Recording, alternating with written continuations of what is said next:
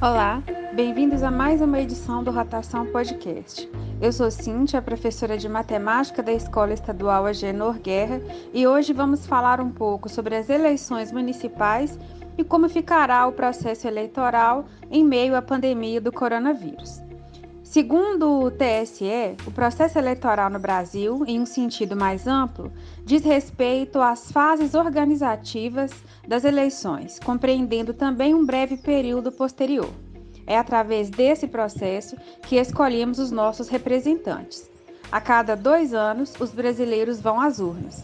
A última eleição majoritária ocorreu em 2018, sendo, portanto, 2020 o ano destinado à eleição municipal. Nesse pleito, devemos escolher prefeitos e vereadores. O voto é obrigatório para todas as pessoas maiores de 18 anos e menores de 70 anos. Para os maiores de 16 e menores de 18 e para aqueles com mais de 70 anos, o voto é facultativo. O voto também não é obrigatório para os analfabetos. O não cumprimento da obrigação eleitoral gera consequências. O eleitor que não votar nem se justificar terá que pagar multa, cujo valor será definido por um juiz eleitoral. Sem a prova de que votou, de que pagou multa ou de que se justificou, o eleitor fica impedido de se inscrever em concurso público, obter passaporte ou carteira de identidade, entre outras penalidades. Se o eleitor deixar de votar em três eleições consecutivas, seu título é cancelado. Mas 2020 será um ano eleitoral atípico, em decorrência da pandemia da Covid-19. O processo passará por grandes mudanças. O calendário, por exemplo, já foi alterado. O primeiro turno, antes marcado para o dia 4 de outubro, será realizado dia 15 de novembro. O segundo turno, previsto inicialmente para o 25 de outubro, nas cidades onde for necessário, foi para o dia 29 de novembro. Estamos aqui hoje com a participação dos alunos Maria Eduarda e Daniel, do terceiro ano C da Escola Genor Guerra, e um convidado novo, o João Vitor, do terceiro ano da Escola Doutor Costa, que foi vereador mirim de um projeto da Câmara Municipal de Santa Maria de Tabira, e ele vai falar um pouquinho mais sobre esse trabalho. Primeira pergunta. Todos aqui presentes voltam pela primeira vez em 2020? Quais as expectativas em participar da escolha dos representantes de seu município? Sim, é a primeira vez que eu vou participar de uma eleição e estou bem ansioso, tendo né, consciência que é um voto. É através do voto que você escolhe alguém para representar, no caso desse ano, o município, né, com esse cenário de pandemia, talvez curioso. É, vai ser a primeira vez também que eu vou é, participar diretamente, né, de uma eleição, podendo contribuir e eu também estou bastante animada, ansiosa, mas ao mesmo tempo com um pouco de receio devido à, à pandemia, né? No Brasil, nós temos três poderes: o legislativo, o executivo e o judiciário. Desses três, nós escolhemos representantes de dois deles através do voto direto, no caso, o legislativo e o executivo. No legislativo, nós temos os deputados, senadores, vereadores e o executivo, presidente, governadores e prefeito. Vocês conseguem identificar o papel de cada um desses representantes? O papel do executivo é comandar e governamentar a população e também administrar os interesses públicos. É, o legislativo entre outras atribuições, é a elaboração de leis e a fiscalização dos atos do Poder Executivo, que também cabe ao Poder Executivo é, fiscalizar o Legislativo. E o Judiciário? Ele tem como a principal função defender os direitos de cada cidadão promovendo a justiça e resolvendo os prováveis conflitos que possam surgir na sociedade, através de investigação, apuração, julgamento e punição. O que vocês acham de ter eleições em 2020 em plena pandemia?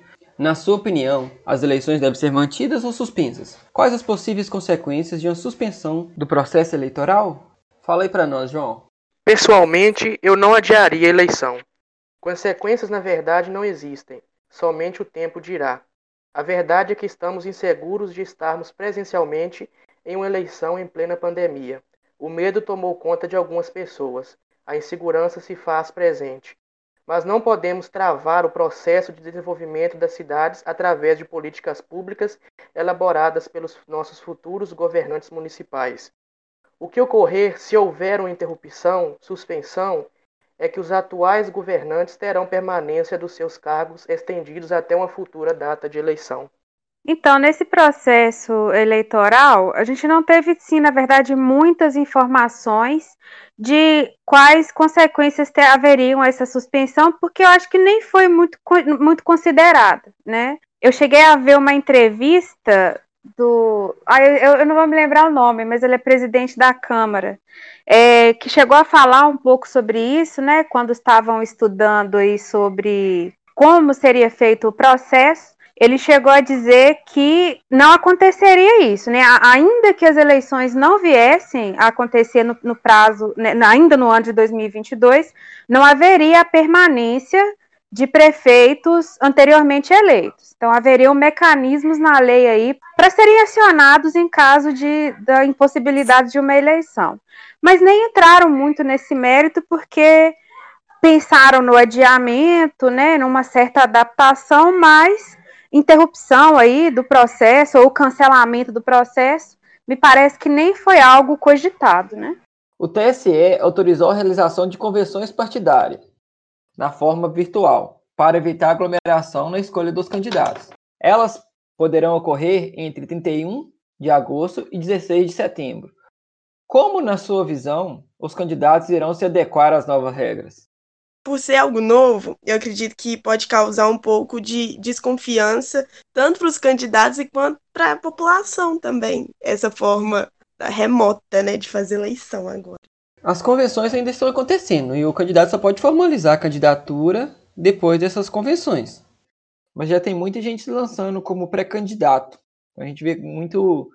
É, a rede social hoje está é, tá se tornando a nova forma de fazer política. Foi assim nas eleições presidenciais. Acho que vai continuar assim agora. Eu acho que ainda mais, é. né? Porque aí vai ser 100%. Isso, mas ainda os candidatos ainda estão se adaptando a isso. Muitos ainda não entendem essa nova forma de, essa nova ideia desse negócio. Ainda prefere o contato, como diz, aquele contato corpo a corpo. Só sobre essa semana, por exemplo, a gente, eu já recebi aqui na aqui em casa visita de candidato a prefeito, de pré-candidato a prefeito, no caso. Será que eles vão tomar esse devido cuidado, visitando, passando de casa em casa, cumprimentando um por um?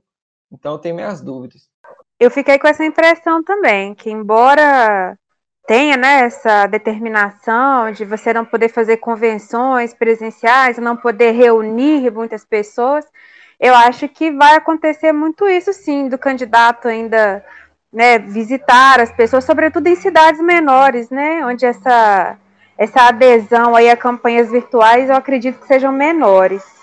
Não, igual a gente falou que nas cidades pequenas é, eu também acredito que eles ainda vão, os candidatos vão querer ir na casa, ainda mais nas zonas rurais, né?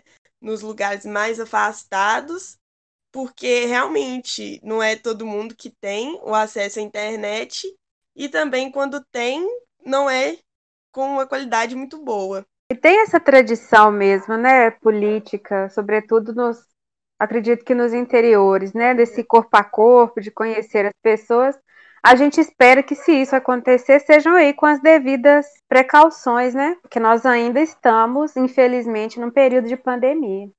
Bom, na sua visão, o que é democracia? Limita-se ao direito de votar ou vai além? Na minha visão, a democracia é o povo no controle político. É, eu também acredito que a democracia é muito além, né? De ter apenas esse direito de voto. Eu acho que o fato de a gente estar reunido aqui para falar sobre isso, a gente está exercendo esse, é, essa democracia.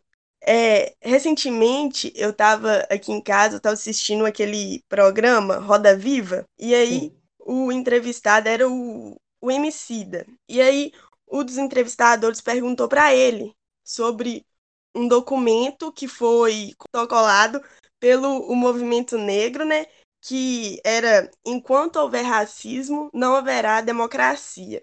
e o Emicida foi um dos caras que assinou esse documento, né? E aí, como que. Eu acho que eu já falei isso em algum episódio, como que um episódio que a gente grava liga ao outro. E aí o Emicida é, falou o seguinte, que ele tinha visto uma charge, que era tipo assim, dois esqueletos conversando, né? Tipo assim, enterrados, e um fala assim: Eu morri na ditadura. E você? Aí o outro responde assim: Não, eu morri na democracia brasileira. E aí é, ele fala que a gente deve perceber como o poder executivo, judiciário, legislativo, enfim, como nosso convívio social em geral enxerga as pessoas não brancas. Essas pessoas estão realmente protegidas nessa dessa democracia? A democracia, ela precisa reconhecer que o racismo, que a gente já falou é, em um episódio aqui, é, sabota ela todos os dias, o tempo todo a democracia está sendo botada e é a melhor coisa que nós temos. Mas essa, entre aspas, melhor coisa precisa ser aprimorada a cada dia. Sim, pode falar. Eu sei que sua garganta está até coçando aí com vontade de falar. É, eu concordo é, com a fala da Maria Eduarda, eu acho bem pertinente, e eu entendo também a democracia no meu ponto de vista, como o único sistema político possível, o único sistema de governo possível. Sou totalmente contrária a qualquer outro tipo de sistema, né, que seja absolutista, é, que pregue aí o, autoritarismo, com certeza. Independente de esquerda, direita, nenhum tipo de regime autoritário, eu acho que pode ser válido ou considerado. A democracia certamente é o melhor regime mas não significa que não precisa realmente de ajustes e que nós, como cidadãos, não precisamos estar aí cobrando e acompanhando a execução dessa democracia mesmo, né? Uma democracia plena, porque não se resume ao direito de votar, mas é acompanhar o que foi feito depois, as pessoas que são eleitas e no caso é, do, no, no, nosso sistema, né, a gente, a gente vota nos nossos representantes, então deveriam ser as pessoas que estão representando os interesses da população, e a gente só vai conseguir uma democracia plena quando todos esses interesses forem atendidos da melhor maneira possível. Duda falou aí da questão do racismo, né? Não vamos ter uma democracia plena enquanto as pessoas negras, nós que somos negros, continuarmos aí como potenciais vítimas, inclusive do próprio Estado e da polícia. Então, não é uma democracia plena. E também não vamos, não vamos ser uma democracia é, completa enquanto tivermos outros problemas muito latentes na nossa sociedade, na nossa sociedade né? Então, as desigualdades, a miséria, né, a, a pobreza extrema, são outras coisas que nós precisamos pensar aí, precisamos combater para realmente estarmos no sistema que seja democrático, né? que todos tenham é, os seus direitos de cidadãos respeitados. É, e ele fala, ele fala uma frase no final que, tipo, a democracia é o pior dos regimes políticos, mas não há nenhum sistema melhor que ela. É, o João Vitor, ele fazia parte de, uma, de um projeto que tinha em Santa Maria, ele vai falar um pouquinho melhor sobre ele, que era a Câmara dos Vereadores Mirim. Então ele, ele era um vereador mirim. Eu queria que ele falasse um pouquinho mais sobre essa participação dele nessa nesse projeto, como foi, como que é sentir um representante lá dentro da Câmara. Esse projeto ele foi elaborado né, pelos nossos representantes da nossa cidade, é, constituía nove integrantes, né, nove vereadores titulares e nove suplentes. Como foi eleito esses vereadores, Mirim? Como foi a escolha? Essa escolha foi feita por voto né, nas escolas, nas escolas estaduais aqui da nossa cidade. Ah, perfeito. Né, como eu tinha dito, nove vereadores titulares e nove vereadores suplentes, né, incluindo a, a, a mesa, né, que tinha presidente, a, a, o vice-presidente e o secretário. A gente tinha as comissões, né, eu não vou lembrar aqui agora os outros presidentes das comissões, mas eu, eu era presidente da comissão de Meio Ambiente, Serviços Públicos e Urbanismo. É, a, gente, a gente fez vários projetos né, em parceria com as escolas estaduais municipais, a Fundação Francisco de Assis. O projeto que eu posso citar aqui é o um projeto sobre o meio ambiente mesmo, que a gente tirou várias fotos da nossa cidade de lixos na, na no, no, no, rio. Então tinha sofá, fogão dentro do rio. É, a gente tirou várias fotos da nossa cidade, né, os lixos, colocou no, no, no teto da fundação. E a gente foi é, fazendo uma palestra junto com um parceiro nosso aí, que ele faz é, é, materiais reciclados, né? ele pega os materiais, faz gaiolas, bancos. Uhum. Então, a gente convidou ele para participar, a gente foi trazendo as escolas né, municipais e também estaduais, para poder a gente fazer essa palestra, né, junto com os nossos vereadores e nós, vereadores mirins. A gente também fez várias parcerias com a Polícia Militar, a Prefeitura. Então, você tinha um trabalho bem efetivo mesmo. É, sim, é um trabalho efetivo, né? Porque hoje o, o jovem é o futuro do nosso país, né?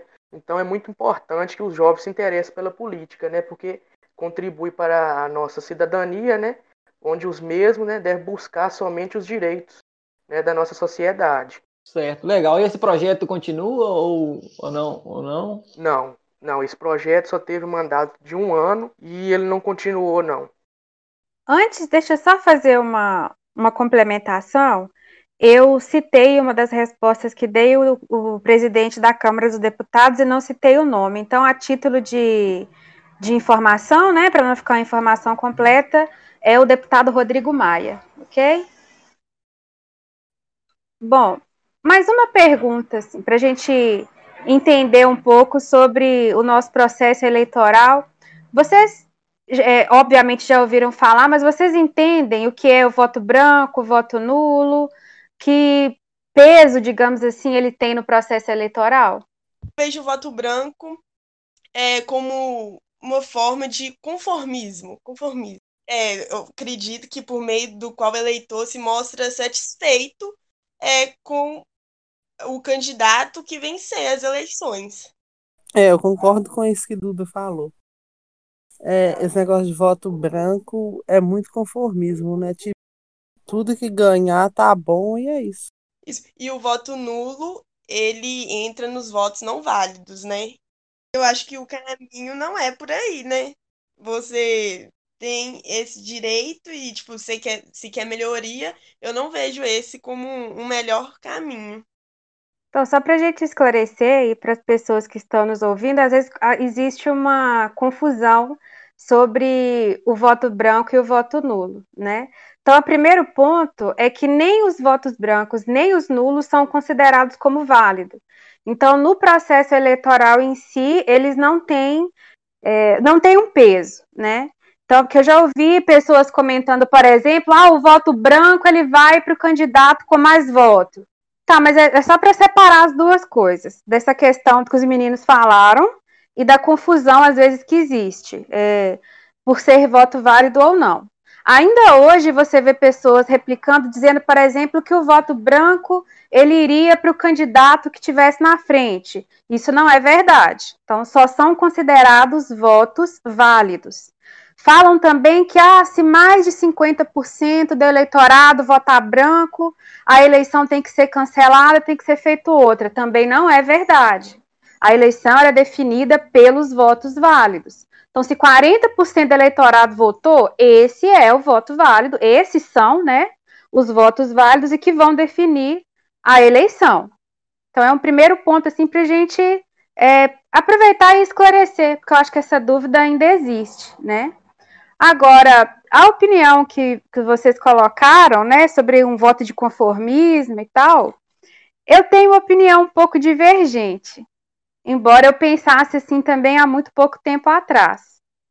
É, eu nunca, eu nunca é, gostei muito assim de votar em branco e tal, mas eu vejo a forma que isso foi colocada no, no, em alguns processos muito recentes é, acaba perpetuando isso. Quando a gente fala, por exemplo, ah, é um voto de conformismo, a pessoa se conformou com quem ganhou. Parece que tira o, o seu direito de cidadão, né? Então, tipo, se eu votei em branco, eu não tenho direito de questionar, eu não tenho direito de discordar. E isso não é verdade, né? O voto branco, ele é um mecanismo que está previsto na lei. Então, assim, eu posso ter a minha opinião pessoal, ser contra, preferir escolher um candidato do que votar em branco e tal, mas eu não gosto muito que a gente vê grandes veículos falando como se votar em branco me tira o direito de cidadã, né? Isso não é verdade. Eu acredito muito que o voto em branco é um voto de quem realmente não se sente representado por nenhuma das pessoas que estão lá. Isso não tira o direito, posteriormente, de cobrar, de questionar. Se o candidato que eu escolhi é derrotado, aquele que ganhou, ele não tem que, que ele não tem que governar também para mim, que não votei nele? Então ele também tem que governar para as pessoas que não votaram em ninguém, né? Então eu não, não sou muito fã, mas eu, é, um, é um pensamento que eu tenho reformulado na minha cabeça, assim, de será que é um voto de conformismo mesmo? Ou, né? Enfim, eu, eu entendo o que vocês falaram, mas eu tenho uma visão um pouco diferente. De uns tempos para cá, eu vim desenvolvendo uma visão um pouco diferente sobre isso. Encerramos aqui mais uma edição do nosso programa. Siga o nosso perfil no Instagram, arroba Rotação Podcast, e até a próxima.